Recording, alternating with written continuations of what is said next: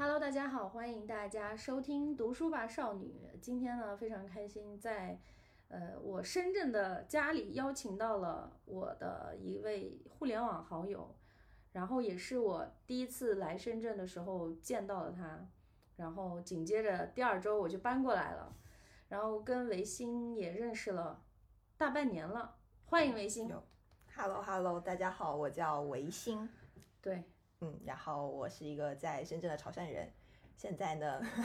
是一个待业青年。待业青年。上一次在家里，我在家里做了一个小小的呃 warm party，然后呢来，然后我们最后就是吃完饭，最后快到十二点的时候，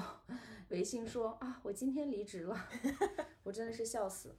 然后呢，今天就很想来找他聊一些他的故事。其实想聊什么故事呢？在一开始我就这个呃一针见血的先提出来好了。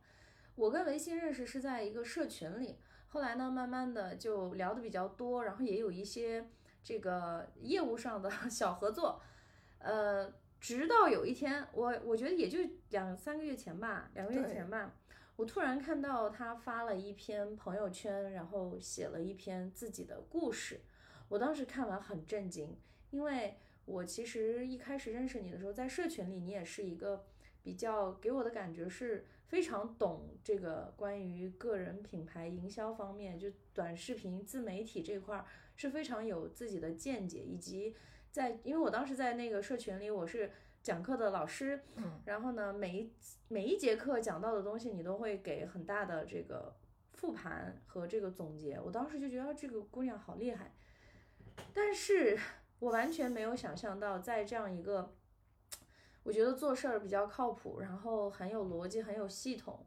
嗯，平时朋友圈也能感受到是一个很热爱生活的女孩子。其实，在很小的时候是一个比较自卑的女孩，并且这个自卑其实是因为一些呃客观的原因造成的。嗯，所以我当时看完你那故事，我都惊呆了，我都不知道该给你做什么样的反馈，因为从来没听你说过。啊，那这个故事，你来跟我们讲一讲吧。所以我觉得今天维新的故事应该会给很多很多女孩子带来很大的力量，因为当时阅读完她的这个个人故事，我是觉得很受触动。嗯，好，嗯，其实我的一个故事哈，要往前追溯，最早是到五岁的时候。对，其实如果你要说这五岁确实发生一件很大的事啊，但我其实，在五岁往前一点点，大概是三岁半的时候，我其实当时是因为走路走不稳，嗯然后就是有就是像脚筋一长一短，然后当时是做了一个脚筋的一个接长手术，这样子才能走路走得稳。然后呢，其实还在一个恢复期的时候，我就在五岁遇到了，嗯，就是我人生中很重要的一个节点，一个事情，就是我被烫伤了。那会儿呢，就是我爷爷奶奶在家做饭，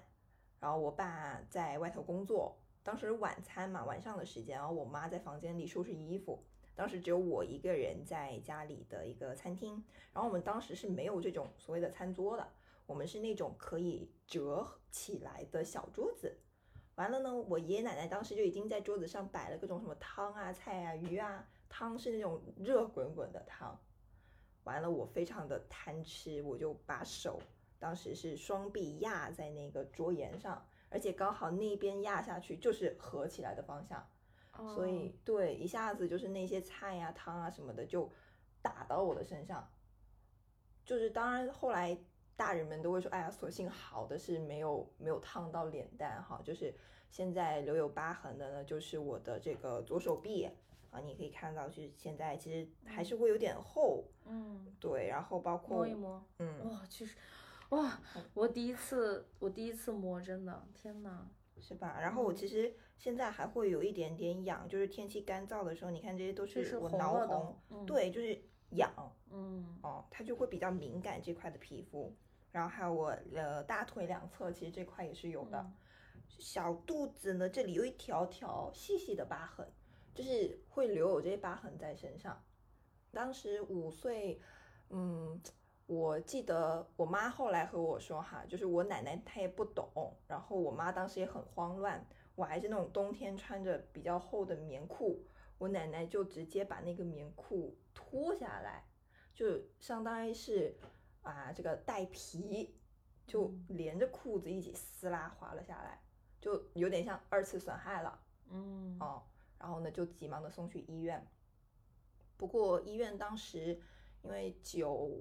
应该二零年的时候，对，因为我九五年嘛，五岁的时候，那会儿医院就水平也一般，而且我们在家乡那边医术也比较一般，所以其实掉了几天的点滴就没有没有什么恢复。嗯啊，我爸呢，他们也就问了周围的一些好朋友啊、同事啊，看说，哎呀，小孩子烫伤怎么办？然后后来就听说，啊，甚至在电视上看到说某某某某地方有一些秘药，名医，对。嗯然后我们当时就是我印象很深刻是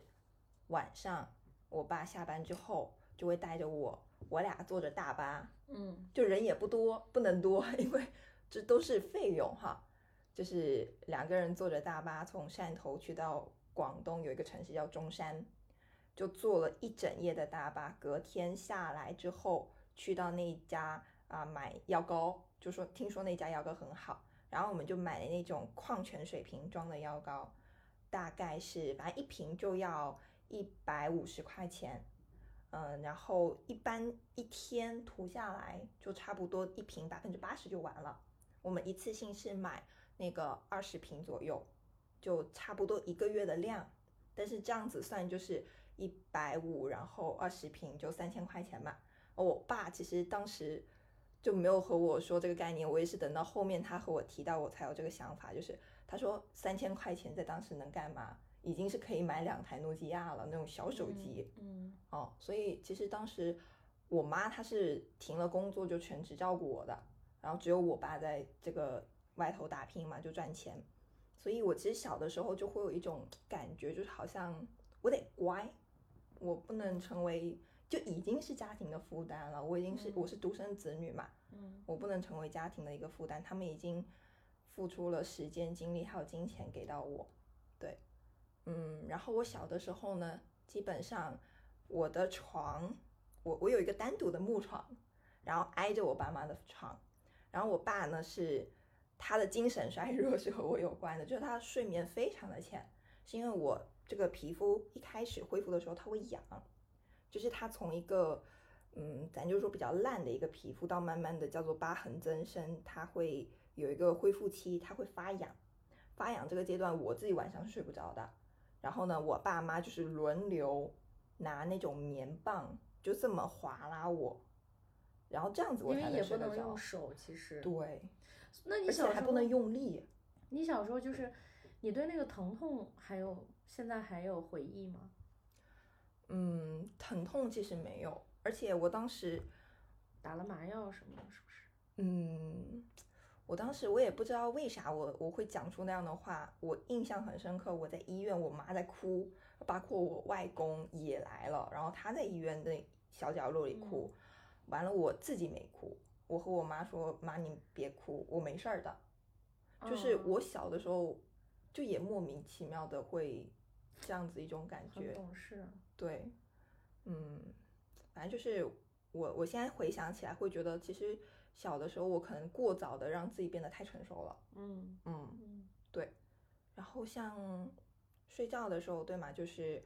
我爸妈轮流给我划这个轻轻的波，然后白天的时候，我当时没有什么童年，就是幼儿园呢，也就是去楼下上个一个上午，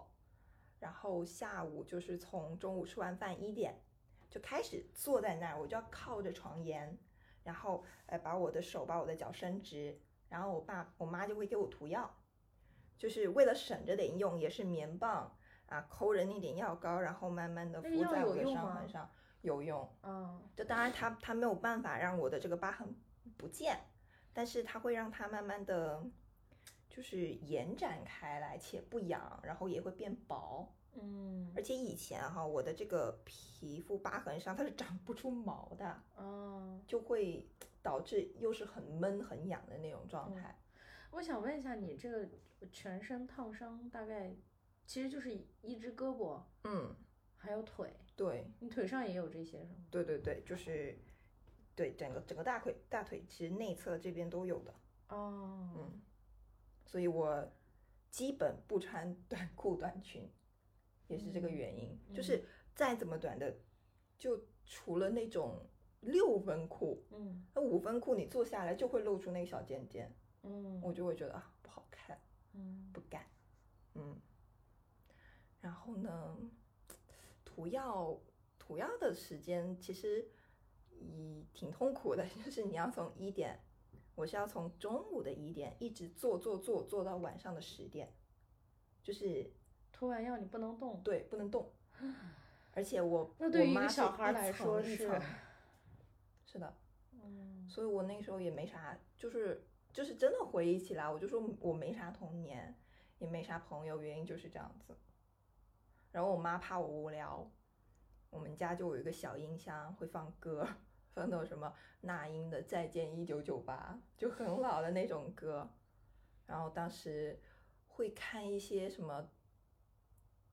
什么《蓝猫淘气三千问》，嗯那种很很好读的书，但基本上大部分时间就是在床上度过的。也不能动。对，那时候你都会想什么？还会记得想什么？这样的时间过了多久？这样的时间啊，差不多整一个幼儿园得有三年，一直到我上小学。嗯，那上小学你是上小学，然后我整一个六年的时间，我都是穿那种秋衣衬衫。我们当嗯时有夏装、冬装，还有那种薄的衬衫。我知道，哦，跟听众们解释一下，因为我高中也是在肇庆读的嘛，我们其实有六套校服，嗯，那基本基本只有一个冬装是冬装，可能在北方是夏装的那种感觉，然后嗯而且我们会有一套裙子，就是礼礼服一样的，我们高中有，也有，对，嗯然后还有一套是呃白 T 恤和短裤，体育课必须得穿短裤。啊，哦我们是这样子，因为要跑步啊，这嗯那的。可能是上了高中就还会有这些要求，很繁琐一点。对，那你们小学应该是更严格的，啊，高中我会觉得相对好一点。嗯，反正在我读书那会儿反有点反，因为我、我哦高中其实就是我一直在追求说我要进市里头好的初中、好的高中嘛，所以我我的高中其实是寄宿学校，在哦，我们那儿排名其实挺靠前的，就会比较严格一点。但是我小学的时候就是，嗯，反正就家旁边的学校，什么人都有。嗯对，然后那会儿我其实开始穿这种衬衫，是因为就是小孩子嘛，就是不懂，有一个小男孩就特别的皮，他就说：“哎呀，你这个就是长得这样子，好像妖怪。”嗯，我当时就特别的，就是内心就很不舒服，包括去和我妈去那种商场，看到小孩子非常开心的在那的时候，我都会有点习惯性的想远离、躲避，然后往我妈那个方向蹭。而且我真的是大热天好，我妈其实不理解，她可能也不知道，反正我习惯性站到她的右手边，因为我觉得这样子我的手左手就可以被它挡到。嗯，我甚至会习惯性的揽着它，嗯，但是它都会和我说：“哎呀，天气太热了，你别贴着我。对呀、广东那么热，一嗯年四季基本都很热，除了那么一个月之外。”真的，但是我这真的是这么六年就这么过来的，所以那你有跟家里说过这些委屈吗？不知道咋说。我那会儿小学的时候，我还和我妈说我不想结婚，嗯但我妈问我为啥，我也没法和她解释，我就是说不想。但其实我知道说，哎呀，我我内心会自己觉得，没有一个人会愿意嗯就是对吧？娶一个好像疤痕这么，就是一个丑八怪的样子，嗯。但这些我没有和我妈说过，嗯。那就是小学除了你这样一个同学之外，呃，有经历过，比如说大部分同学这样子，这倒没有，嗯。嗯，反倒是我小学的时候有一个形象，他们说我是母老虎，就是我很凶，尤其是对男生嗯。啊、我甚至会仗着我是班主呃这个班长，嗯。我会和我们的班主任告状，我说哎呀这个男生他又怎么怎么地了，但基本班主任都会站在我这边嘛，嗯。那嗯我觉得嗯，你看吧，就是 好像有点稍微有那么一点点狐假虎威，就哎，好像我得到了某种权权利，对对对，我就可以站出来指责你们，说你们的不是。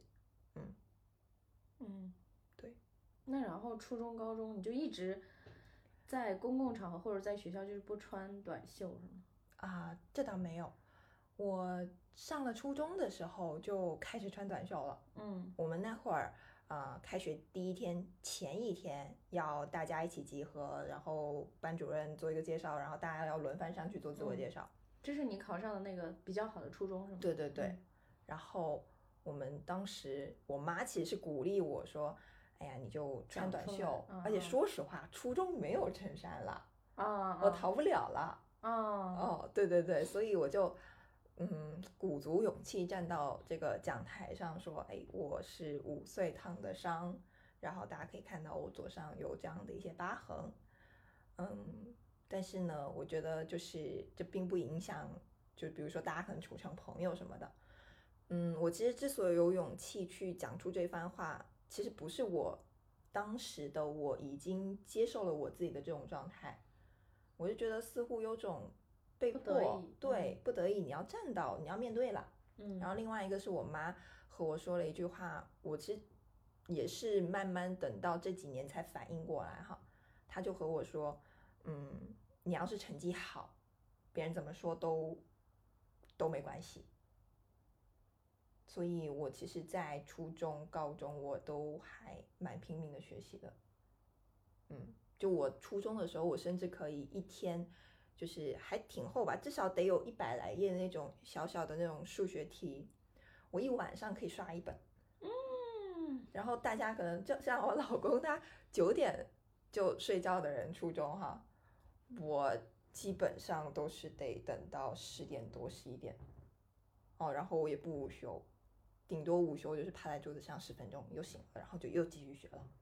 就是一个非常拼命往前赶，就是就像我妈说的，我想要拿到好成绩这样的一个状态。那你在初中、高中有交到朋友吗？有，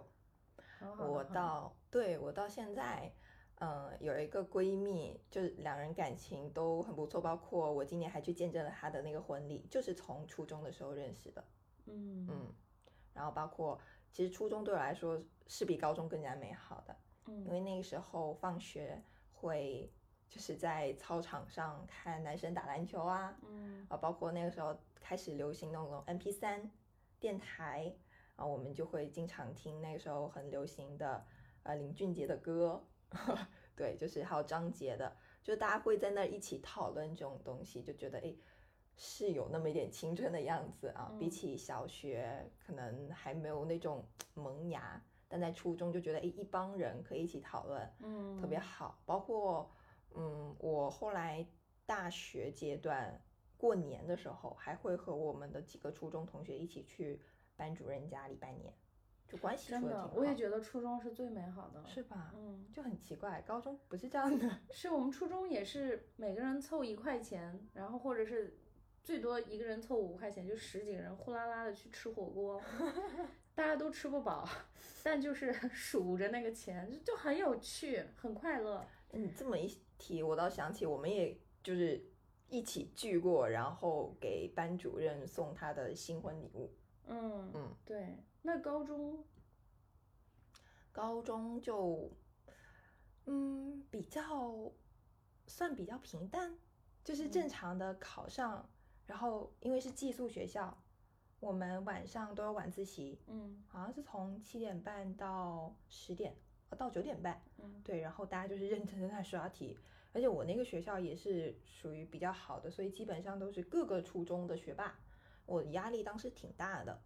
嗯，而且那个时候还开始学会有点攀比心态，因为就是学校大家的家庭条件都还不错，嗯。比如说会那个时候第一次看到别人哎会穿那种耐克鞋啊、阿迪达斯的鞋，而且一双就是又又好看又新，我就觉得哎我也想拥有一一件，我开始就会去和我爸妈说哎我能不能去买一双这样的鞋，但是呢我每一次和他们去买的时候，我又不敢提太高价格的。就是又想要又觉得这个东西是一种负担，然后甚至都会觉得我爸妈他们都没有自己买，凭什么我可以买这么好的鞋？哦，我就是有这么一个心态在里头。嗯，那这当中是不是还有，比如说你对他们的付出的那种愧疚吗？对是，嗯，其实我倒是觉得读书期间这种愧疚感会弱一些，因为我在不断的拿好成绩，哦，他们就会觉得，包括亲戚朋友也会相互之间，比如说和自己的小孩说，哎呀，你个这个这个维新姐姐啊，或者谁谁谁哈，考上那个好学校，你要向他看齐啊，嗯。哦，就是会有这样的一种，就是对于爸妈来说，其实也是一种，呃，荣光吧。所以我嗯。当时倒没有觉得说比较愧疚，我觉得反倒是我做对了，嗯。嗯。然后高中，我觉得对于我来说，嗯。高中我觉得对于我来说还有一个小小的改变吧，就我当时我们高中是有社团的，有点像大学一样。我当时其实是加入了一个红十字会，然后我们有那种呃跨年晚会要上去表演，我就是第一年的时候就和大家上去表演了一个舞蹈，就那种感觉，其实我现在舞蹈的动作我都记不得，但我只是觉得说，哎，好像别人或者说别的女生也能穿的很好看，然后上台去布灵布灵的那种感觉，哎，我也可以，嗯。我也那在那一瞬间被就是大家的目光聚集在我身上，就是会比往常好像只是在埋头苦干刷题，会有那么一些与众不同。嗯。包括后面，其实我不是说很，这话说起来不是一直很热衷做慈善的，但是呢，我在大呃我在高二的时候，就还是成为了这个社团的会长，然后也是组织了一些活动，包括我们旁边有那家养老院，也会经常去养老院和那些老人聊聊天，嗯。我就觉得，嗯，他是我在读书期间，好像真的是除了书和题以外的一些小的亮点和与众不同。嗯嗯，包括大家会觉得，哇塞，就是动不动就会说会长、会长、会长，好嗯像又是一种权利，就觉得嗯，我很享受这种感觉。我我特别能够就是共情你，因为你看我我是皮肤比较黑嘛，所以我在小学的时候其实就是班里同学就是会说，你这个皮肤就是你怎么这么黑啊什么的，因为虽然说这个少数民族是有一部分肤色是小麦色，但是在我们那里，包括我父母全家都都很白，我们那边都很白。然后呢，这个就给我让我觉得，我反正就是在我成长过程中，我一直觉得自己是少数群体。嗯，第一第一层是因为我是维吾尔族，然后但是我们家对门的邻居是汉族，我们那个城市又是汉族很多的，不像新疆其他的城市。再一个就是我在这个学生时代，也是班里的维吾尔族是很少的，就那么一两个那种。嗯我本来就觉得自己是少数群体，那在这个当中，因为这个肤色，我又成为了，我感觉是就是这个东西给我童年很长一段时间的自卑感，因为这些童年当中的自卑感，它会在你长大之后，会在很多时候影响你的那种底气啊、对自信啊那种。嗯所以呢，我就我觉得我很能共情你，包括我觉得我也是在成长过程中很慕强，就是迷恋权力，迷恋舞台，就是我会在，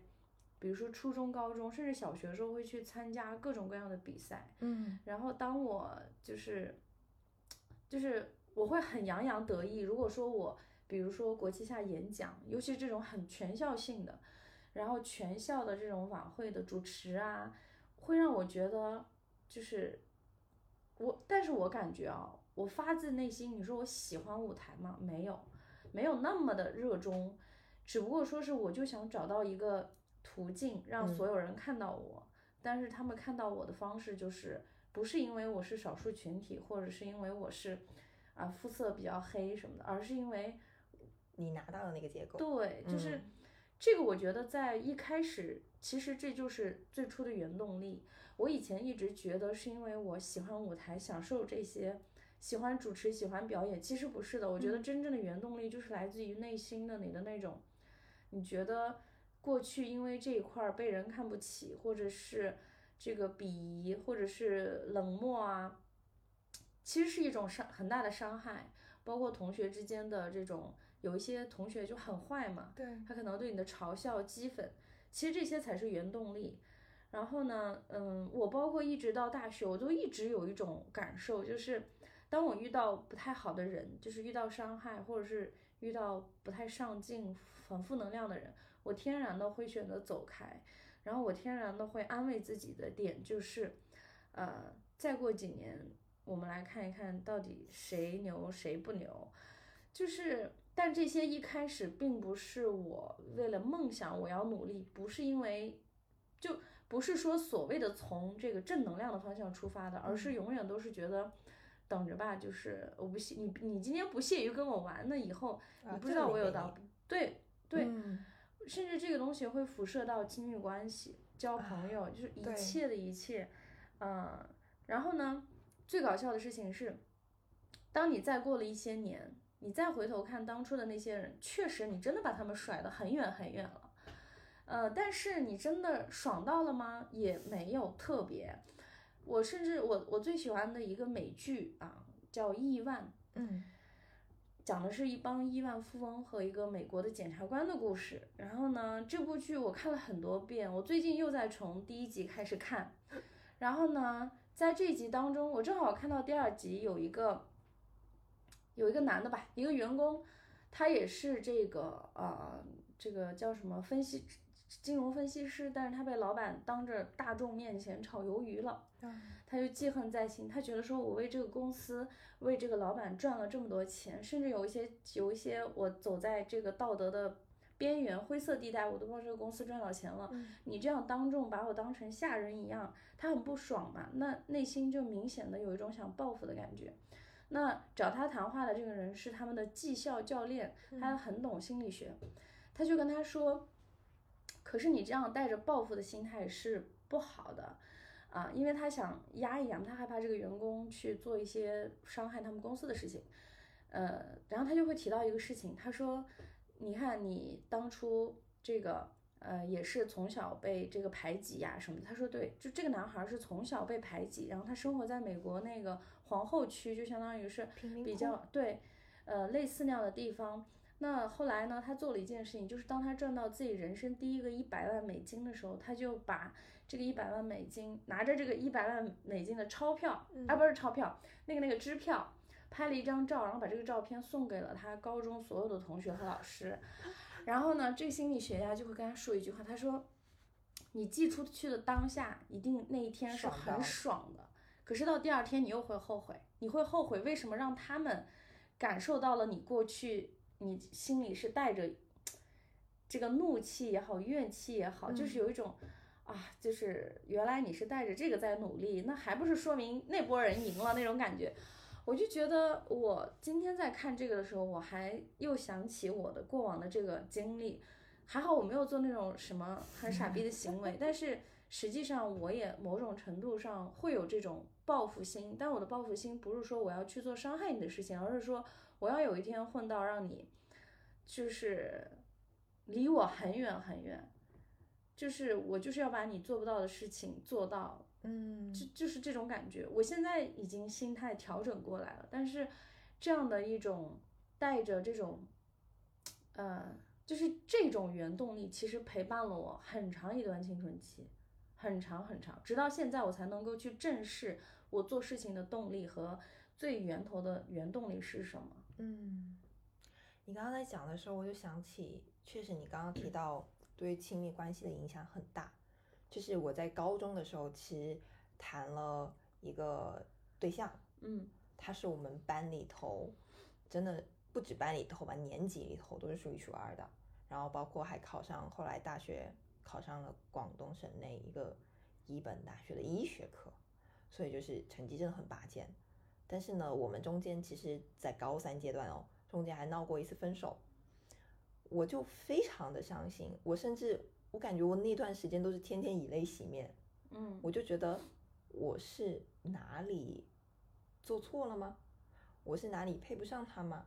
包括说，我觉得人家分数那么高，我是不是应该更努力一点，考上一个好的分数？就是，嗯，你刚刚提到的那“慕强”两个字，其实我觉得可能在我的经历头，在亲密关系这件事情上，我会把自己因为自卑，嗯我会把自己放到对，然后把自己主动放到一个低的位置，嗯就包括说我这个和我现在的这个老公哈，我们其实谈了八年的恋爱嘛。我在前面啊、从大二开始谈，一直到第一份工作结束，也差不多有五年的时间。其实这段时间我也是比较自卑的，因为尤其是第一段工作，他一毕业就就是也也是有运气成分哈，进了这个大厂。嗯然后我第一份工作呢是留在了我的家乡，我们两个异地，而且工资还相差三倍。我当时就非常害怕，说人家工资高我这么多，而且人家在大城市，我们的认知会不会因为这个距离，然后因为这个接触到的圈子人群不一样，越拉越远？我又再次的让我自己觉得好像我不行，我不配的，会真的是因为自卑的这种情绪，在亲密关系里头会让我会患得患失。包括有时候这个男生他不回我消息的时候，我都觉得是不是他故意不回，或者是不是我这条消息惹得他不开心了，就会有种种这种自己脑子习惯里性的反省自己。对对对，嗯哎，真的是习惯性的反省自己，我非常擅长反省自己。就第一反应都是包括工作上，老板其实在聊的可能是事情，但是我总是要对应到，哎，是不是我的问题？嗯，就都就是会落到典型就。会变成抗压能力很弱，因因为太敏感了嘛。嗯自卑的人其实都是很敏感的，就是我也是，包括我觉得我直到去年我才真的搞明白，我慕强其实是因为呃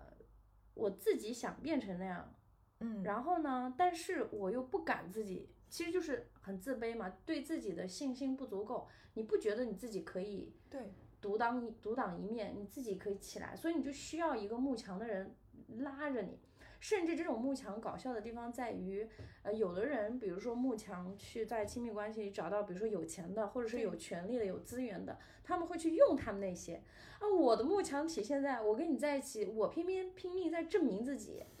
但是呢，我也有一种奇怪的独立，叫做我不借用你的任何资源也好，金钱也好，我不接受这些东西，就是。但我又要跟你在一起，就是我就是需我又需要一个人在前面引领着我，但同时我又不需要这个人给我的任何帮助，我要拼命的要证明我自己很强，我不需要你这些。嗯我直到现在才学会就是合作，我到现在才学会，比如说男生请你吃饭，你就正常接纳，就是以前我是不可能的，我永远都哦是买单的时候，我要么就 AA，要么就下一顿我请了，就是对方请我吃饭，我总会不舒服，除非他在一开始告诉我这顿饭我请了，我今天请你吃饭，嗯，不然我就永远会觉得我要 要不然就好像在还接受人家的那个资源和金钱。对，我不知道，反正就是嗯我到、我到后来，我到去年，呃，很有意识的，就是慢慢开始，因为过去两年是我真正自我探索的，我慢慢探索了自己之后，呃知道了自己的这个问题，慢嗯慢的跟过去的自己和解和接纳了之后，我才做到就是呃认清楚了自己的价值吧，嗯就是叫做，比如说举个例子，今天有男生要请我吃饭，那我会觉得呃很正常，因为我觉得我很漂亮，我很自信，然后呢我还很有趣。呃，你请我这顿饭怎么了？我一小时还值两千呢，你这请的饭两百块钱，对吧？嗯然后我还我给你提供的这个交谈的话是有这个质量的，是有深度的，就是我现在反而会用这样的思维去，嗯嗯，就是当时我记得有一个朋友说我要去机场嘛，要去大兴机场，很远，其实就是你开车或者是坐车都至少要一个多小时。嗯，然后我以前是很不喜欢别人送机的，我会觉得很麻。烦，就是我我非常不喜欢别人送机或者是接机，我就觉得啊你这么麻烦，好像我必须下一次我得还你这个，不然怎么着，但是那次那男生说这个呃，说你几点的飞机什么的，然后我就跟他说，我说怎么了？你要送我吗？然后可能我话说出来了，然后他就好，他就说好啊，我看把我的事儿推了，我我可以送你什么的。我说好，第二天我就心安理得的去做了他这个，这其实是我的第一次这样的尝试。嗯后来我就呃有一次就跟他真诚真诚的聊了这个话题，然后他说，他说这个那你是怎么转变的？我说我当时就想到这接机的一个多小时，我又没有说是不说话坐在那里玩手机，我还给你聊了很多，逗你逗得多开心啊！我这一小时去当相声演员，我不也能挣到打车钱吗？就是能能这样化解了。但是你会发现在那个阶段，我还是在解释我这个行为，到现在我就完全。不解释了，我甚至谁给我画饼，我就让这个饼当场实现。我记得有一次在舞会的时候，我穿了高跟鞋，然后呢，嗯，这个舞会刚开始我已经很累了，我就说我要回家换个鞋。其实我家距离这个舞会的地点就两公里吧，嗯，呃，然后呢，当时有一个同样这个舞蹈学校的朋友，他就说我开车送你吧，他可能就是客套一下，他也没有想真的。我就说好啊，走。然后结果两公里的路，我们来回就巨堵车，因为在三里屯附近嘛。堵车了之后，我俩一来舞会结束了，就我能感受到他那个样子。但我就觉得谁让你说的，就是你自己开的口。但是我发现，就是你想，就就这么小小的一些事情，日很日常的一些事情，我竟然走了那么多年，我竟然经历了无数的事情，然后，而且你要知道。我还是一个很喜欢看书的人，我看了那么多书，都在说女孩子要很自信，要这个正视自己的价值。但是我就觉得连我都做起来，或者是达到今天这种坦然，都竟然花了这么久。嗯，所以我觉得这个真的不是一个很简单的事情，它也不是说喊一句口号就可以的事情。嗯。那我我我我会想知道，就是你在亲密关系也好，或者交朋友，或者是这种 social，你的自卑感还是会因为身体的伤痕的这个，还是说它已经内化成了别的？嗯，首先，其实，在听你的这个故事的时候，我。有很明显，我好像是一个坐标系一样哈，我就会发现我其实还做不到你现在的这种状态我只能说，嗯，更正视了我现在我是什么样子，就是无法改变嘛，那就接受它嘛，嗯嗯，然后似乎我现在的这种自卑吧，它更多不是来自于我身体上的这这些疤痕，而是说实话，我还是习惯性的会去，可能和很多女生一样会去和别人比较。嗯，因为周围就是一看过去，似乎比我强的人大有人在，我会习惯性的去和他们比，就是从以前对吧，比成绩，到现在就会比拿到的这个结果、赚到的钱等等，我会觉得啊，人家好像做啥都很厉害，都很顺利，那为啥我这个做了，就是数据这么差，对吧？然后也不风生水起的。我还是会有这样的一些小的自卑点在，就当然这些点所所谓的这些痛苦都是来自于对比和发现这个过程中我有差距，嗯。嗯，然后我其实关于这个事情，我在慢慢的嗯和自己去尝试和自己去解释说，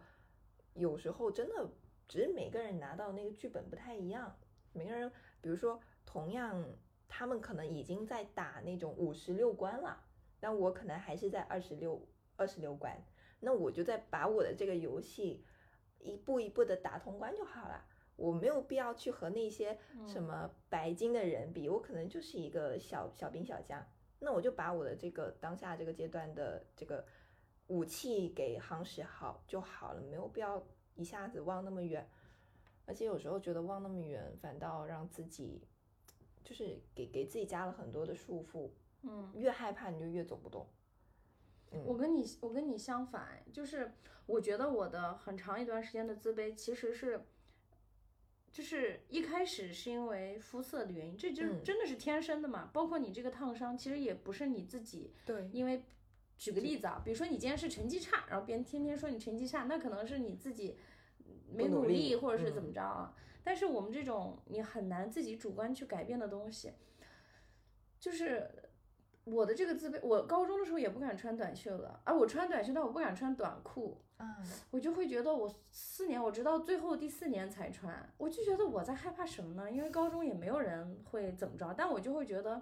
我都已经在别的方面这么厉害了，我不能让这个方面让我看起来把我强的方面盖下去。嗯那我觉得，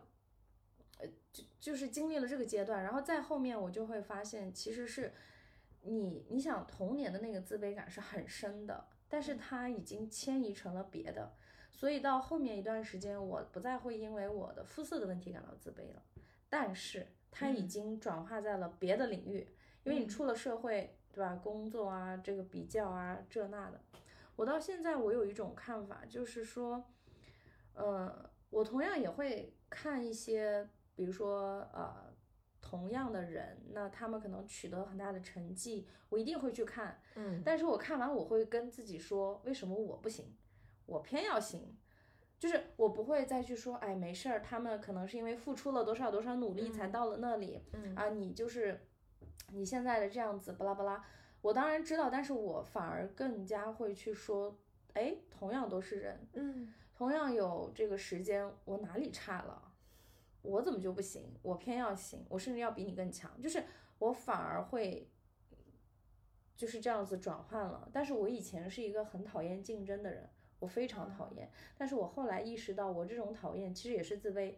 我不敢。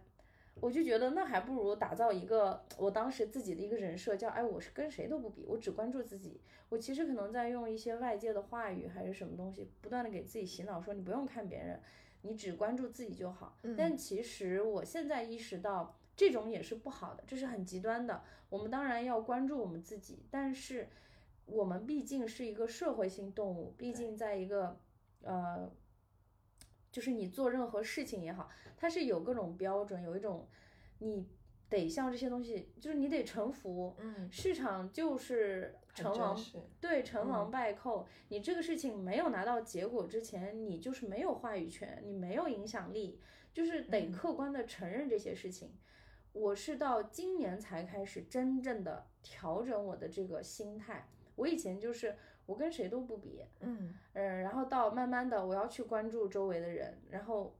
会经历你这个阶段，然后这个阶段过去，我相信你下一步也会很快迎来这个，因为自我探索很快就是这样，它一定这些阶段，每个阶段都必不可少，都是得嗯走的路。那到下一个阶段，可能我就变成了，哎，你既然做到了，我要看看你用了什么方法，我能不能用这个方法也做到，我要去试一试，我要看一看我的能力到底能把我推多远。啊，我就不信了，我就跟你干上了。就是我以前是没有这种冲劲儿的，没有这种说，我就拼今天老子就跟你干上了，我就不信了。嘿，就是电视电影里面不是经常这样说吗？我以前是没有这个冲劲的，现在我会有了。然后再到、呃再过一个阶段，就会变成一种真正的就是呃关注自己，变成了就是对方的方法我不再看了。就是我要用自己的方法，也拿到你那样的结果。嗯然后因为我自己的方法是没有参照物的，所以我就更加的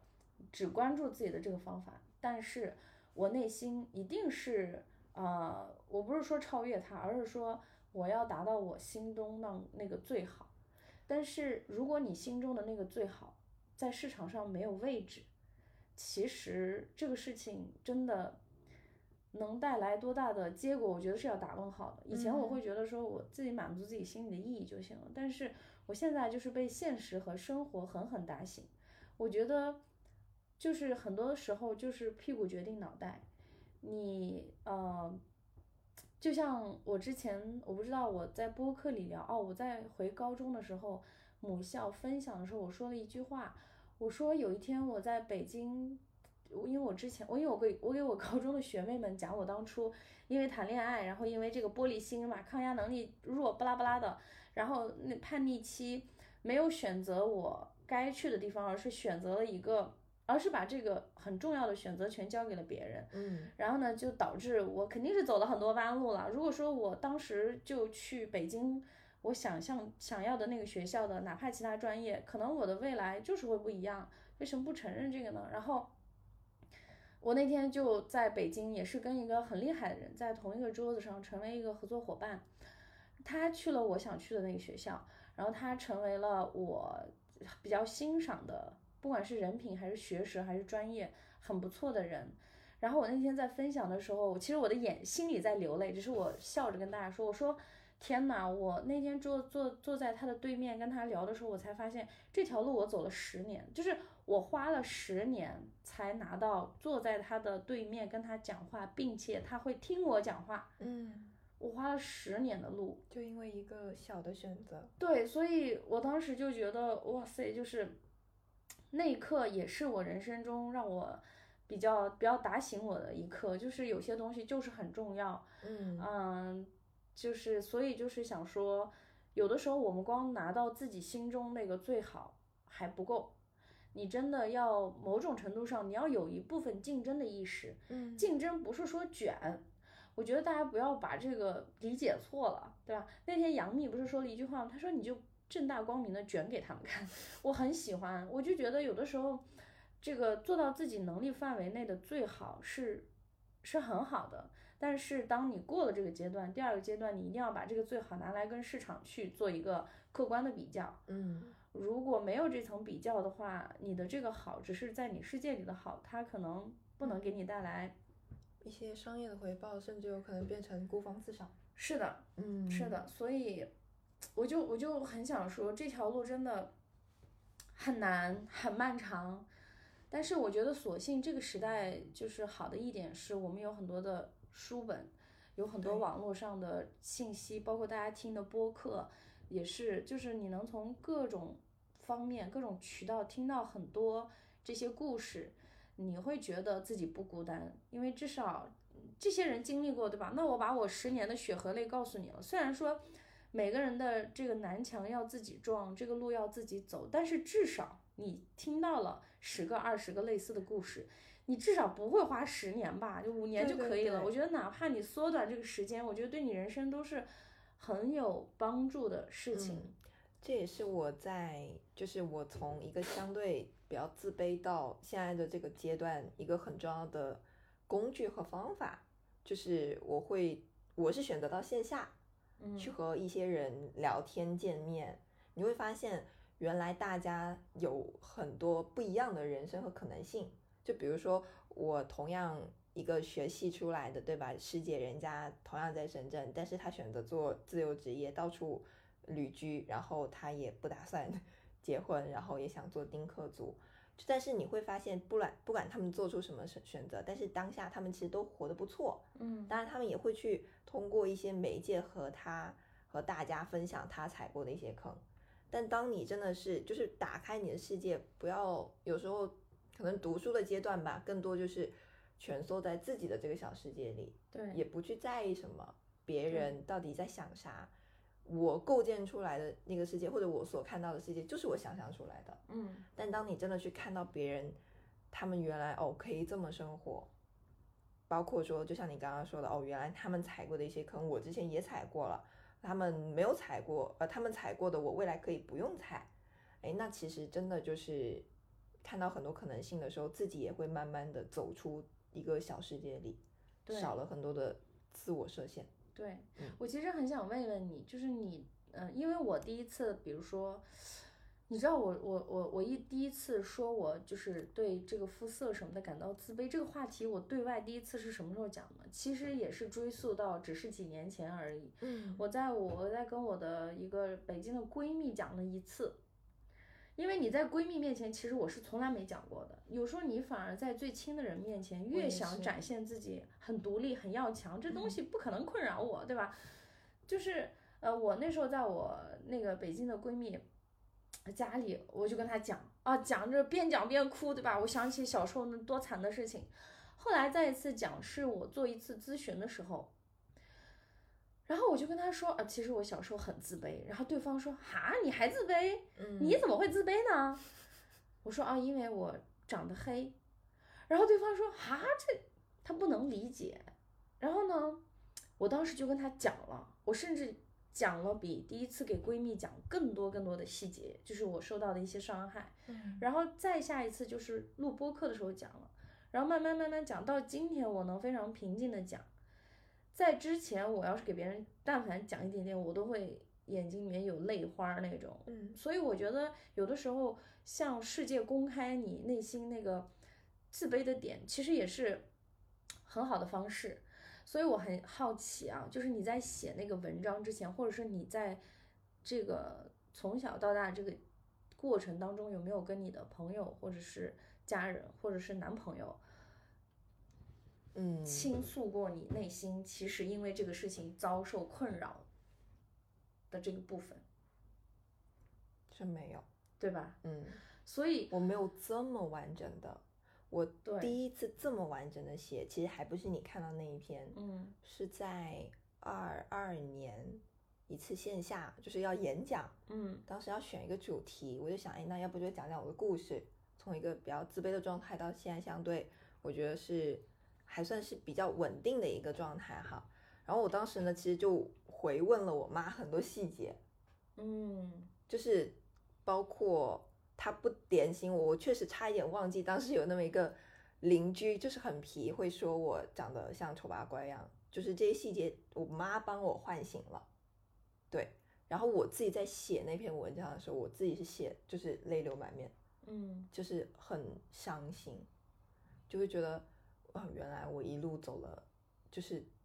看似没几年，但真的其实这个里头嗯，很艰难走的，而而且你从来没讲过。因为你有时候会把那个很痛的点，比如说你你是把所有的注意力放在学习上，其实那嗯个痛苦转移了，但不嗯代表它不存在，你可能短暂性会遗忘那些。所以我刚刚问你小时候有没有疼的感觉，你能不能现在还能回忆起？你说你已经回忆不起来，因为人就是嗯这样的，会把他最痛的选择性遗忘，嗯嗯，真的是，这是我们天然的一个保护机能嘛。是的。那所以那一次你是公众演讲，讲的时候有什么感受吗？就是我觉得这是会不会是也是我的一种面具哈？我在线下讲的时候，我也没有，比如说哭啊什么的，我其实还是蛮坦然的，甚至好像看着有点轻松的把这个故事讲完了。嗯然后当然当下也收获到了一些反馈和力量，但这种情绪的冲击没有在我把它落笔写成文字的时候那一刻来的强烈。嗯，可能因为你第一次已经输出了。对，嗯而且我可能有时候不太擅长在很多人的场合里头把我的真情实感暴露给大家看，甚嗯至就是我觉得有时候在网络上看我，你会觉得这个姑娘她很热爱生活，很积极，很爱笑，那有可能真的都是我的一个面具。包嗯括说我现在好像从今年吧，才慢慢的，嗯，会在朋友圈和大家说，就其实我也自己会很难受，因为我自己卷自己这样的一个状态。嗯，真的，我我好多的前同事啊、同学啊啊，包括我师兄，他们都说你这样不累吗？就是我在辞职之前，其实是非常自我内卷的一个状态，我就不断的给自己加码加活儿，嗯给自己做很多的加法，让自己觉得哎一刻都不能停下来。但在外人看来，我当然我文字表达上似乎我非常享受这种状态，我很充实。但与此同时，其实我有时候也会精神绷太紧，会有短一下子不行的时候。嗯而且我身体是很敏感的一个机器，就是我，比如说我有一次工作的时候，因为压力太大，我就是也是因为自卑，然后很多想法我是不敢说出来的。就我不知道你有没有哈，就是我经常是我有真实的想法，但是我不敢说，因为我怕说出来会破坏那种关系。而且与此同时，哦，我真的不是，但我跟你说，我说不是因为自信，我现在嗯说我会客观的说，而且我不嗯在乎说对方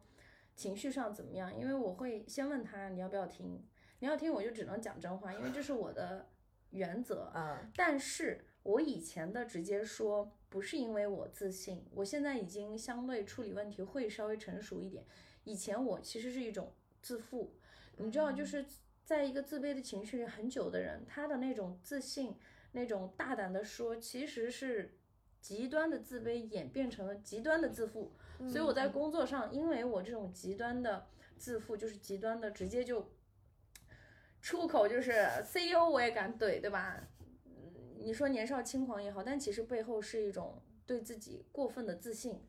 他当然也给我也给我生活扇了我无数巴掌，对吧？对，所以我真的这一点上，那我真的和你挺挺相反的。对，因为他就是会两种情况。你看心理学，你会发现极端的自信就是要么察言观色，但是是过分察言观色，导致你有正常的意见也不敢对去说。但我也是，我是反着呀，我是什么都说，管他正常不正常，对吧？当然也让我以前的老板们很头痛。然后我就是一副，哼，就是呃，包括就是我对同事关系也不是不刻意维护，就是我会觉得。我就挑那么一两个玩的好的，而且我是那种，我跟这两个玩的好，会让所有人 知道那种，就是很喜欢自己给自己凹一些个，你知道吧？其实这些都是一种极端的自负。我是现在才对过去的一些行为有一些正确的认识。我也是，反正我现在会选择更多的用一个比较得体的语言去表达我的真实想法。嗯。但至少两三年前，尤其在职场这种上下级关系里头，我是不敢的。嗯，我就是把话都锁在自己的心里，嗯，然后导致我身体就会有一些反应，比如说我会呕吐，哦哦，然后我天气冷的时候，一方面是干燥，但另一方面也是情绪太压抑了，所以我身体会很容易痒。嗯，就你发现涂药涂身体乳都没有用。嗯，反倒是当你稍微情绪平和一些之后，它就不痒了。嗯，哦，那我很好奇，就是你在第二次，就是我们看到的这个文章，就我看到的那个文章的时候，你那时候你在写心境有什么不同吗？那时候你就是把它当成 个人 IP 故事。嗯，这个问题问的挺好，就是我觉得情绪上。情绪上其实倒没有比第一次那么大的，对，就至少我觉得不会流泪，似乎很平静的在讲这个故事。但是我其实，在讲述我这个故事前后串起来的时候，我我会看到我，你看我其实一直很长的一段时间都活在别人的评价里头，嗯，我希望领导看见我，嗯，啊甚至我真的是因为上上一份工作。我总觉得领导好像更重视我组里的另外一个人，而明明我才是那个项目经理，我就会觉得心里有不平衡，然后一还去看心理医生这样子。我希望大家看见我，包括我们刚刚说的，我可能很享受舞台，很享受当会长的那种 title，就是不能忍受被忽视。对，然后慢慢的发现说，哎，我自己其实有想被看见的这种渴望。与此同时，因为我的工作原因，我需要去。讲述身边很多人的故事，就是我服务的那些客户的故事，以及说，我发现，即便是那些能够付得起高客单价的客户，他们有时候他们在提一些问题的时候，他也是希望你能够当下看见他，或者他希望说他在提这个需求的时候，你能够听他讲。我觉得其实这也是一种被需要，他们也有这种被看见的需求，所以我当时在。不断的梳理我的这个内容的时候，我就发现，哎，其实似乎我的一个人生经历和我现在在做的事，看见是一个很重要的关键词。而且在我其实，嗯，我大学有一个老师对我影响挺大的，包括我后来做了他两年的那个外交助理，他是第一个教会我们就是 怎么用手机自拍，讲述自己的故事。当时大家就都不知道讲啥，但是他已经作为一个外国人，他已经非常习惯说，哎，我拿着我手机，我就讲，哎，我现在在哪一个环境下，我和我的家人在一起，我们正在度过一个非常美好的假期等等。但是我那个时候很多同学，包括我在内是没有感觉的。我觉得生活有什么好讲的呢？呃，就是不愧，呃不不过就是那些什么学习啊，然后学校什么就是环境好看一点这样子。但是我们那个外教他就会告诉我说，你们不要害怕走出这一步，因为你们每个人肯定生活中都有很多独一无二的小点，嗯，你们每个人的故事都不是不一样的，他会不断的鼓励我们这样的一件事儿。那我觉得他其实在推我们出去的时候，包括真的这个老师每一次给到我们的作业，他从来不是按说你的表现你怎么样，你的故事讲的多么好听，他都会给到非常正向的反馈。不管这个作业，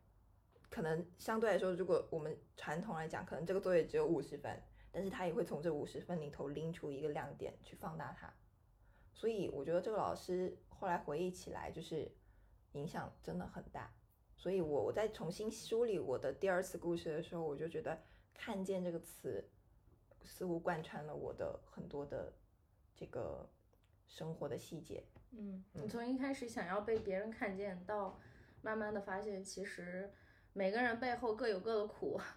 呃和难，其实他们也需要被看见。真的。那我其实很好奇，就是在亲密关系里，嗯，比如说你，因为你现在你老公很可爱，对吧？你们经常发照片，我昨天还看到你们的前天。那你跟他在交往的时候，嗯，就是关于你身体的这个部分，因为你不是说你小的时候觉得说我不要结婚，那你是怎么？这个我真的这一点我非常好奇。嗯。这个点哈，其实我觉得，首先我们在大概至少得有几个月甚至半年的暧昧期，我觉得在那个时期，他其实是给到我很好的一个感受。就比如说我发烧，他会送粥到我们这个宿舍楼下，嗯，包括我当时也是一个社团的负责人，我会把我很多的烦恼倾诉给他，他也会愿意听。就是我觉得，哎，有一个。人能够愿意来听我、看见我，然后好像觉得哎，当下我是被呵护的，嗯，而且其实表白其实是我先的，我先捅破了那个窗户纸。我觉得哎妈呀，关系这么僵，就是你也不动，我也不动，那还不如说我直接捅破。而且我其实当下有百分之，我觉得百分之九十的把握，我觉得我说出来他会说 yes 啊。然后我们捅破之后，其实很有意思。我第二天。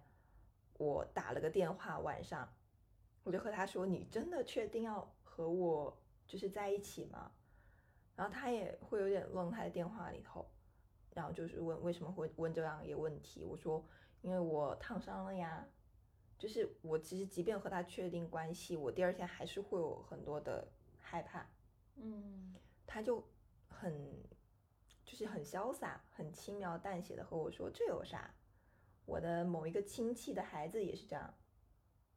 然后他还给我讲了一个故事，就当然这个故事细节他现在也忘了，我现在也有点记不清楚，但是就类似一条，比如说，哎，有一个女生脖子有疤痕，然后呢，一个喜欢她的男生给她买了一条围巾围住这个脖子，就是他他想要表达的意思是说，啊，反正没关系，就是由我来呵护你。我其实当下会觉得说给到我一个很大的安全感，尤其是他说话的语气就很潇洒的时候，你会觉得这件事真的没啥，对，让你觉得这是这一点都不是事儿，对，就是连百分之零点零零一都 足够成为这种事儿，没错没错。那我想知道他第一次，比如说看到或者是触摸，因为。我说实话啊，就是我刚刚在摸他手臂的时候，我说实话，嗯，我我我虽然这样说不好，但我是很震惊的，以及我我会，我说真话，我是会有点害怕，嗯。啊，但是我看习惯了，我可能会觉得正常，嗯，所以我很好奇，就是他的反应，他没啥反应，真好，这就是很好，嗯。嗯，因为我觉得，呃。但凡，尤其是亲密关系，他但凡有那么一丁点，他给你带来那个反噬力量会很强大的，因为尤其是亲密关系，真的他没啥反应，真好，祝贺你找到真爱。所以真的，我觉得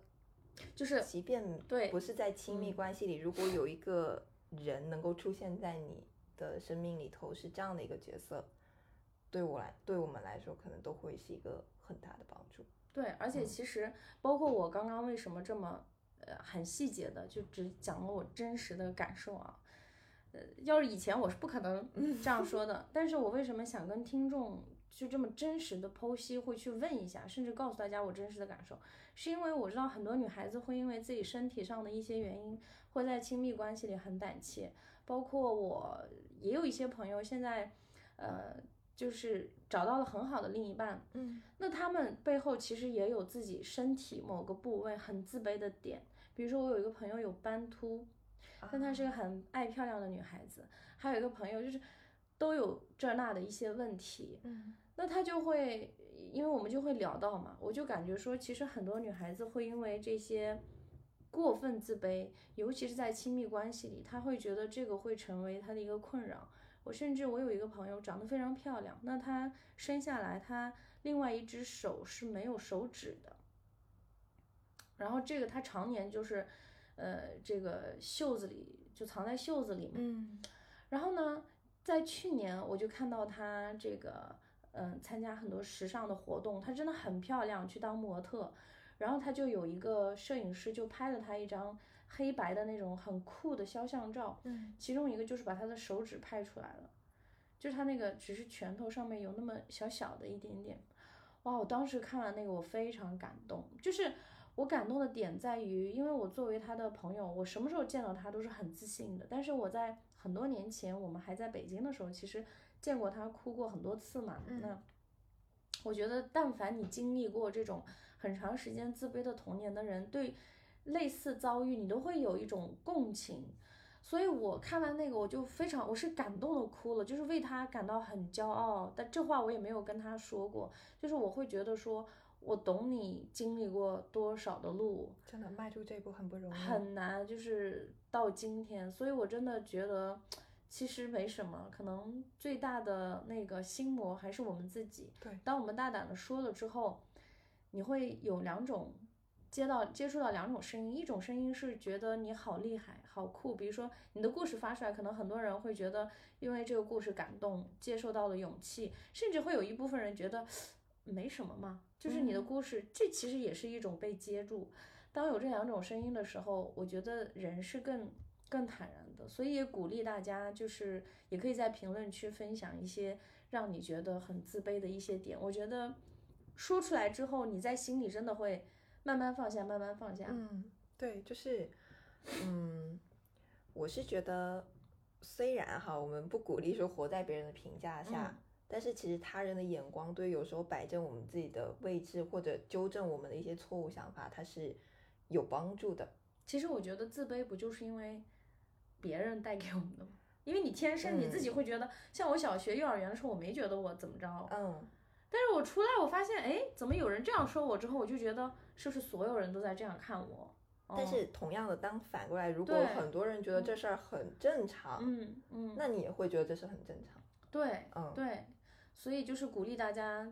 真的可以分享出来，尤其是你可以尝试跟你的闺蜜分享，因为我以前发现我竟然从来没跟我的闺蜜说过，我也是，我会觉得哇，就是这种话，按理来说不应该先跟闺蜜倾吐吗？就是越亲密越不知道从何讲起。对啊，包括我都没有跟我的父母讲过，所以我会嗯觉得说，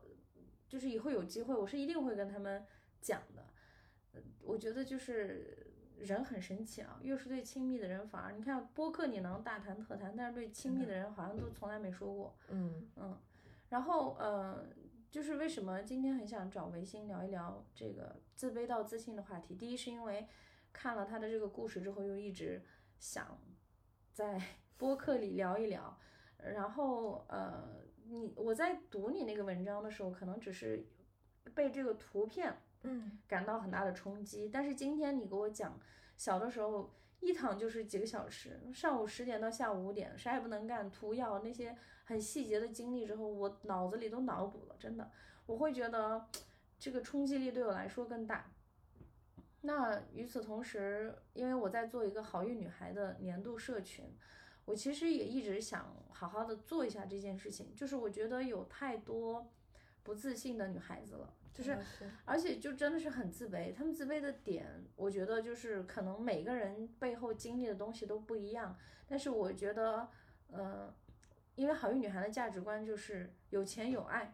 我觉得有爱其实不是说爱别人，而是学会爱自己。但是我觉得爱自己是一个很漫长的事情，它是一个很大的课题，以及它需要很长时间的探索。但我觉得爱自己的最前头，包括自卑最源头，其实是接受自己。嗯而且你要自己去接受自己。那我针对这个会在这个社群里面做一些很多很多线上的活动，包括最近，其实这个社群是一月一号启动，但是十二月已经带着大家做了将近四个小时的这个年度复盘和年度计划，可能是全网没听过的，因为我现在看到网上那些复盘和计划我都头疼，因为事无巨细，你知道吗？啊，你最感谢的一个人，你最，我说实话，就是有的时候我们真的是被外界形式绑住了，但真正重要的事情从来不是那么多，所以就是带大家做了这个事情。那一月开始，每周都会邀请我身边很厉害的一些榜样人物，每周一个人物，五十四期，呃，会邀请他们来社群里做分享，而且。我认为啊，一个好的榜样，它不应该是离我们遥远的，就是不应该是讲完就走，对吧？我不希望变成那样，我希望说是这个人讲完，大家能够有机会加到他的微信，能够跟他产生链接，所以我觉得这个是一个很很不一样的点。那然后我觉得就是在接纳自己层面，我们除了看到别人的现实生生活当中一些优秀榜样的活法之外，我们也要去看一看一些经典的人物啊的活法，所以我这个读书会今天也正好我讲完了第一期，就是女性榜样专题，十位女性的一生。你知道我在拆解这个读书会的时候，我才发现这个工作量真的很大很大。书首先我得翻两遍，而且因为你要讲人物故事嘛，我几乎对，而且我几乎每一个呃这个人物的故事，基本都是呃小两个小时，然后还有他的摘录、逐字稿，我算了一下，几十万字了。我就觉得这是个很大的工作量，但是大家听完其实是很受益的。然后我们读书会经常会有一些分享，这个对社群里的人都是很好的福利。再一个，我一直在做这个一百天的打卡，也是对这个社群里的人是免费的啊，十全年十次。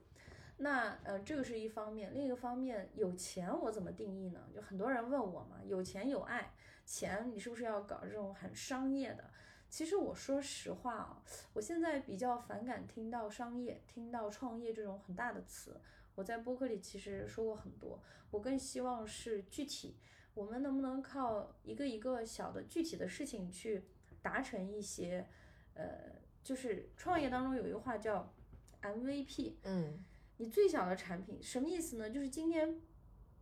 我造一个杯子，然后把这个杯子卖给你，我俩之间就完成了一个闭环，其实这就是一个 MVP 了。我更希望是带着大家走这个，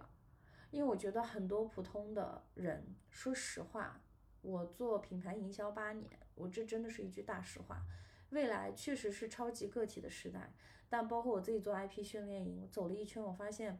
很多人没有到做 IP 的那个地步。啊，大部分人是不具备做 IP 的经历的，他不是说能力的问题，是你的东西没有、啊，所以我就就是再也不做 IP 训练营了，真的，这个是我一个 教训。我觉得，嗯，大部分小白是真的不适合，对吧？但是我们可以做的是什么呢？就是在有钱这部分，我是希望能够帮助大家挖掘到自己的价值。包括这个价值其实可以追溯到我刚刚讲的这个故事啊，就是有人开车送我去机场，对吧？为什么我会觉得心安理得？因为我会觉得我一个小时的价值是两千块，你赚到了好吗？对吧？我会觉得是这样子，我我再也不会，哪怕这个人是那个人那天送我的人，他就是一个企业的创始人，我不会觉得。就是他很高或者我很低，而是我能平等的觉得我在跟你价值互换。你送我去机场，我能跟你聊很多事情，然后是你有烦恼，我还帮你开解了呢。嗯然后我们俩之间是平等的关系，所以这个帮我释然了很多。我觉得追其源头是因为我知道了自己的价值。我觉得有的时候价值有一个很重要的点，我们自己知道自己精神层面或者内在层面的价值很重要，但与此同时，我们要，我觉得尤其是女孩子，不是鼓吹大家要什么经济独立，要赚很多钱，不是的，而是说你要知道自己身上有什么样的技能是可以变成钱，并且这个技能在市场上要有价值，市场上的价值能给你付多少？嗯价格这数字要很清晰，但是我觉得大部分女孩子对数字这一块不是特别的敏感，包括我在内啊，我也是今年做了大量咨询之后，慢慢这个商业思路才慢慢的我开始开窍，嗯所以在有钱这个部分呢，我今年会有十期的小的训练营吧，但都不是 IP，其实是 IP 背后的东西。我认为现在，我认为其实最重要的这个东西是表达力。表达，不管你是文字表达、音频表达、视频表达，其实整个自媒体行业最终归宿下来说的就是表达力这一件事情。嗯这也是我现在才理解，我在大学的时候为什么学校花那么大的精力邀请港大的一个很厉害的博士来跟我们讲课啊，讲讲的是沟通与表达。我当时觉得这还用学习嘛？嗯但我现在觉得表达力是竟然是这一切的重中之重，它也是基础，所以我可能会开设关于如何做音频播客的表达、视频的表达，还有这个文字，嗯啊、以及再一个我感受到就是，嗯、其实我们不需要学特别多形式啊、华丽的辞藻，但是就是说人话，真诚，真诚，呃，怎嗯么把你的故事用老百姓能听得懂的话说出来，嗯呃我觉得这个很重要，所以这些也是呃这个年度社群我可能会给大家带来的这个这个福利吧。其实还有一个更重要的事情，我觉得就是因为我刚刚不是说了钱这个嘛，一个是你通过这些锻炼自己这方面的技能的，第二个事情很重要，你的技能要去用，你不用就是不行，所以我还会赠送大家一 v 一的这个商业咨询。再一个就是我明年想在全国做一些线下的活动，我会希望这些人啊，这个好运女孩社群里的人，在自己当地的城市、县城也举办活动。那可能他们会觉得说，哎，我不会办活动啊，我紧张，我社恐，哎，SOP 我可能会手把手教你怎么样做一个活动，这个活动啊，这个而且这个活动要变成品牌活动，呃，因为我还意识到一件事情，为什么我们会自卑？举个例子，就像为什么刚刚的话，我不好意思给闺蜜讲，但我能在播客讲，我能在听友群里讲，因为我找到了一波，对，而且这波人很明显就能接住我。嗯对闺蜜的话，我可能还会担心啊，她会不会这样想我那样想我？但是我觉得场域也很重要。很多人觉得自己孤单不被理解，其实是你没有找到自己正确的场域。那我觉得这个场域分两个方向，一个就是我做的这些打卡群也好，还是这个年度社群，我会觉得这个场域很好，大家所有的声音在这里都可以被听到，然后问题都就是我们这个打卡群里说什么都是在夸。说什么都是在夸，哦，好厉害！今天这个人说买了一杯咖啡，哦、好棒！我会觉得我平时很少在别的地方接受到这种反馈，这是第一。第二，我觉得场域这个问题，不只是你要找到对的场域，你要给你自己建立一个场域。什么意思呢？就这个群里你是老大，嗯你说了算，因为这个会有一种在你繁忙的工作也好，什么也好，它就很像你自己的一个小岛，自由岛。这个岛上面你是岛长，对吧？然后呢，邀请了一波对你感兴趣或者跟你有共同价值观、同频共振的岛民，那你会发现在这个群里，大家会听你的，因为你是这个群里的老大。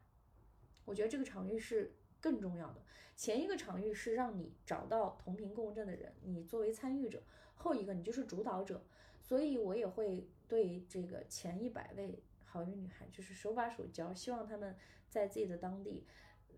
举办活动。嗯那你活动需要嘉宾，我可以帮你链接；如果你需要人，你没有办法招募那么多人，那我可以帮你在听友群里或者利用我的一些资源或者群里大家的资源，帮你进行这样一个招募。那你能得到的就是，你想，我觉得啊，一个人，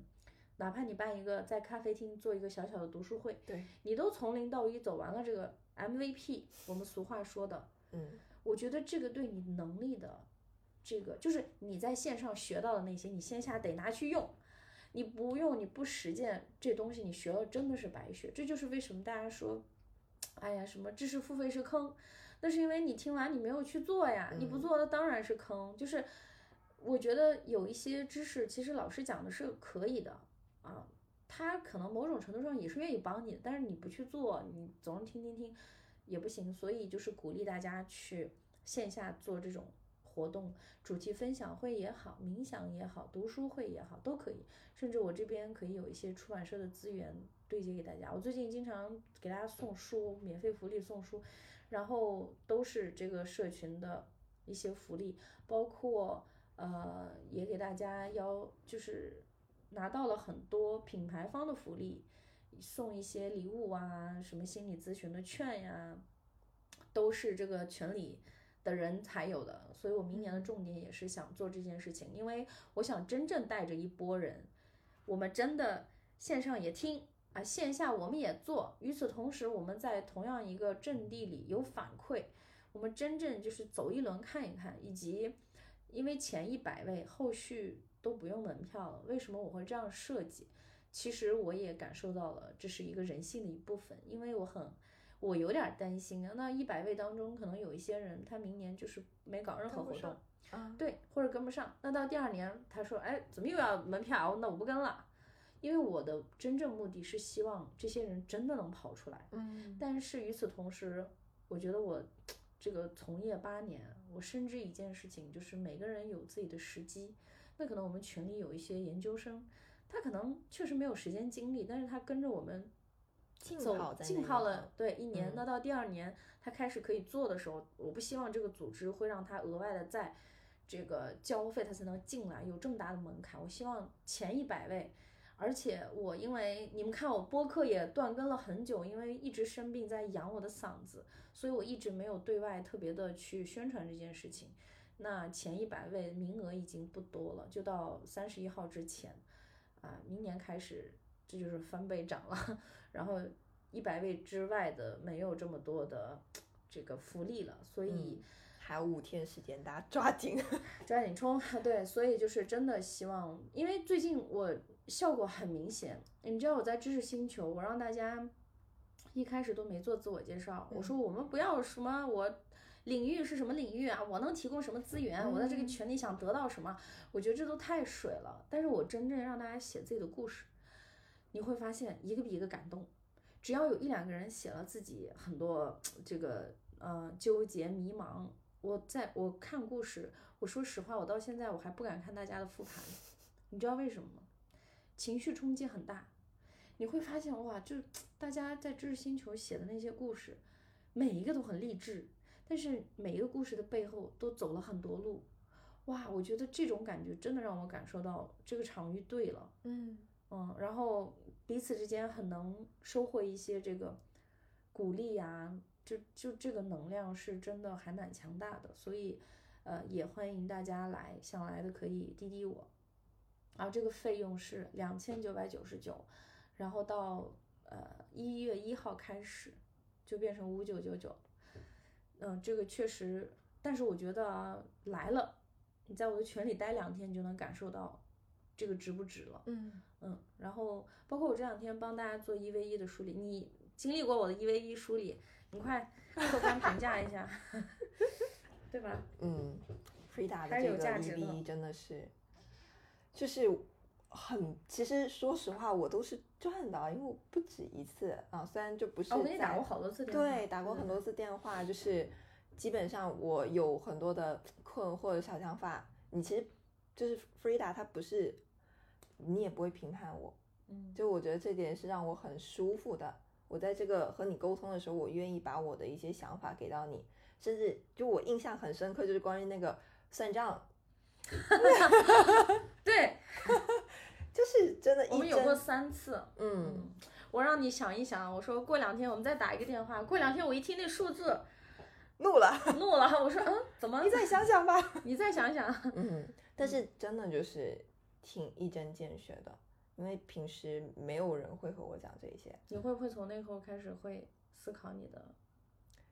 就是这个数字的度和目标？对，会有一些的。对，因为我说实我说实话，我朋友们，我在做了大量咨询之后，我觉得为什么我说女孩子对数字不敏感，我不是说是真的呃是真的啊，我不是说这个一一棒子打死所有人啊，我嗯。身边有很多女孩子是做工程师，呃 AI 这个计算呃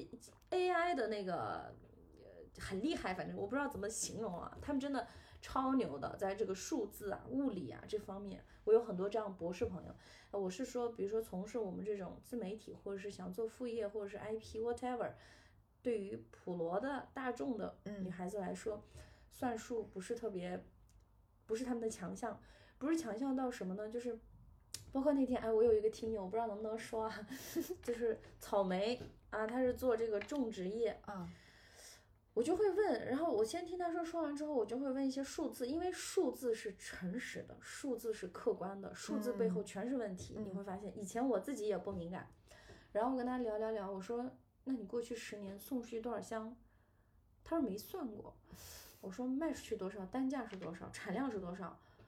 就会一算亏了吧？对方的问题你一问你就知道了，而且你会知道他的纠结的点在哪里。嗯我觉得我呃第一，我对数字的这个敏敏锐度上来了，因为这是我自己刻意练习的结果。第二个问题是，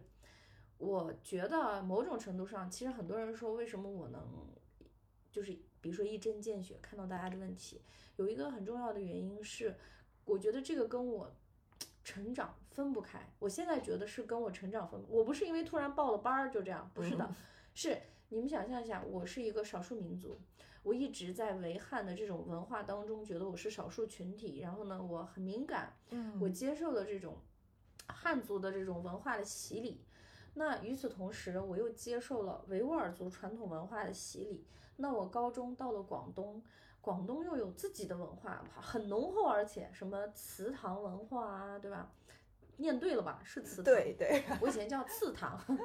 啊，祠堂对，祠堂文化。然后到了大学武汉，我在大学学的是国际文化交流专业，它给了我一个视角。可能这些书我读的不深刻，可是呢，我一次性啊，在四年期间，不管是我们组做报告还是别的组做报告，首先我们研究了一遍全世界各地的各种宗教的形态、价值和它这个糟粕和好的地方都研究了，我们把它当课题研究，然后又去看了。呃，每个国家的这个历史文化、经济，你就会发现每个国家都不一样。然后再加上我自己看点书，所以那个时候我其实是有一个视野打开了。我虽然没有这个行万卷路，但是我至少看了万卷书。啊，行万里路倒还没有，但我看了万卷书，哪怕都不深刻，可是它给我一个认知上让我觉得多样性很大。嗯对，然后到了我工作的时候，我第一份工作就是这个 CEO 的助理，所以呢，我就一开始就接触了一个很新的行业，以及接触了这个老板，嗯然后到我去北京，我去这个公关公司，然后我也是一开始加入了一个部门叫 VR 营销，那年 VR 刚起来，哎，很新很新很新。那时候天天说以后 VR 要应用在医疗领领域，应用在房地产领域，大家都觉得你在吹什么牛？因为那个时候是技术，就 VR 这个概念有了，但是产品没跟上。嗯但是我们现在会发现，你看我们贝壳找房啊，都是 VR 看房，对吧？对，但那时候没有，刚刚开始弄。后来这个部门解散了，然后呢，我又去另外一个部门之后，就开始自己全力带项目，而且都是年度客户。那这个年度客户他又是一个搞 AI 的，什么 AI 在金融领域的应用，什么一千个弱特征，啊，我当时自己也一知半解，都不懂。嗯嗯，后来又去了社群电商，以及我又加入了一刻 Talks，它是一个呃相当于 TED Talks 那种演讲，对，但它是商业媒体，嗯。所以我会发现我的这个职场过程和我成长经历都是在不同的行业里浸泡，而且因为很多品牌都见证了它从零到一，这个给了我很大的商业的 sense。我不是只在一家公司这样子，如果我是这样，我觉得我也没有我今天的这个见地。我就是大概市面上的一些形态我都了解了。我现在的弱项是对实体不太了解，嗯实体行业，比如说有人说我要开一个奶茶店，那我可能会觉得这是我弱项，过去没经历过，所以我觉得是一方面是这些，然后直到我去，我还干过保险销售，然后呢，虽然说销售层面不咋地，但是呢，呃，增援组团队管理，我又有了新的一个高度，而且对外去宣讲啊这些，所以我觉得是种种过去的经历让我今天看问题能够比较敏锐。嗯我现在甚至我来了深圳，你知道我要做一个新的播客品牌嘛？我去跟很多开店的人聊，我真的不夸张啊！这块儿好多人说我外聘你做我们的品牌营销顾问吧，我说这个我已经搞不来了，我说大家可以一起玩儿，但是我搞不来了，就是因为接触太多了，再加上今年我发现我做个人咨询，我腾讯会议已经有七百多个小时了，从一月份到现在，妈呀，你就想象至少七百通电话咨询。对呀、包括我这个，也但是有的会一聊就是两三个小时，嗯，包括我，你看我这个读书会，十本书我都讲了三十个小时，啊，二十二二三二十多个小时，所以我就觉得我这个量也在这儿，嗯，对，所以就是大家真的别错过啊，反正就是用过都说好，对，然后今天的播客就先到这里，呃，前段时间是真的是因为要养嗓子，我尝试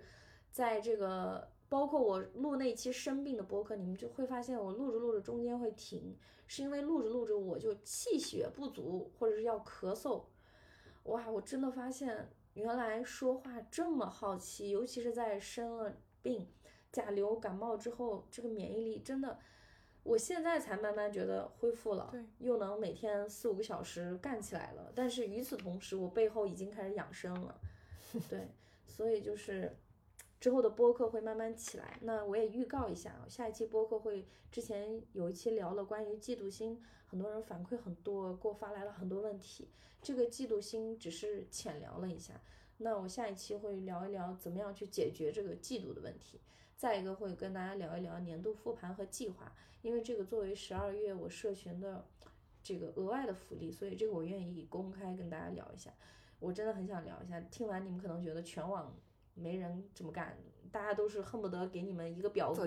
对，那种一本儿一个本子，然后十页的 PPT、PDF 让你去写。但是我告诉大家，真的到年底，一百个人里面可能就两个人完成了。那都是用来打脸的那些。是啊，然后到年底你就又焦虑，我就觉得我现在真的很烦这种任何让大家产生焦虑的东西。我不觉得那个东西能让你很好的整理自己，当然得看人，有的人他可能他就是意识超前，或者是能力很强，目标感特别强，目标感很强。但嗯我说实话，目标感强的人他也不需要去参加理论上倒。也是，对对对，所以嗯，今天的播客有点长，因为有点兴奋啊，太久没更新了。我这边好多人都催更，所以我一会儿这个还好维新来了。一下子给大家过足而瘾。对你给今天起个标题吧，一会儿我就上传了。好，那维新说这么快吗？对我说对，我跟大家讲，我的一个最大的特点就是放弃形式主义，不剪辑。不剪辑，一刀不剪。好，行，那我们就今天先聊到这儿。你没有主题可想吗？标题，算了，我定一个吧。好的，感谢维新，感谢我们的好运女孩。然后呢，我一月开始会邀请一些比较在社会上有一定名望和地位的人，或者是嗯流量的人，但是我聊的都是真心的话题，不聊那些十万是怎么赚的，二十万是怎么赚的。我觉得这个不能复制，这是一个真心话。大家一定要找到那个独一无二的自己。对，然后第二个就是我可能会邀请，我不是可能啊，就是每一个好运女孩社群里的人，我都会邀请她来录一期播客，聊一聊她的故事。我是希望啊，通过我这个微弱的力量，虽然咱也不是什么大咖，也不是什么头部啊，头部就靠大家了，真的，听友们多多评论区评论一下。呃，因为我真的希望更多普通女孩儿，包括我在内的，我们的故事能够被更多人听到。对，嗯，可能大家会觉得说，这对你们有什么意义啊？但我很想跟大家说一下，我播客里但凡开始自我表达、开始聊自己故事的人，他在生活当中他都发生了很大的变化，然后他们都会这个源头都会源自于跟我录播客。把自己的故事讲出来了，他发现哦，他原来可以去表达，可以去讲述，真的，好多人跟我录完播客自己开播客了，自己这个怎么怎么着，哦，而且他不再害怕自己的故事，就是尤其是一些呃过去觉得好像不忍心说、脆弱这些点都可以说了。我觉得这是一个很好的方式，我也愿意提供这样的。不能说机会吧，显得好像我很那什么似的，就但是就是竭尽我所能，所以、嗯，靠近弗里达，成为好运女孩。真的靠近我真的会变好运哦。一些个浮夸的宣传语，感谢大家的收听，真的非常谢谢大家。这几天我都会日更的，好好听吧。我真的是忍不了了，心里有无数的话题想跟大家分享。今天群里还有人说这个，呃，刚毕业，然后发现父母想问自己要钱，就其实是另一种形式的想让父母，呃，父母想让孩子把钱上交，他想帮他攒钱。嗯，哎，我就很有话题要说了。我就是这样过来的。嗯，那不行，就是就就很想跟大家聊聊这些，所以嗯希望大家继续关注。想加入听友群也可以滴滴我。我们下期再见吧。拜拜。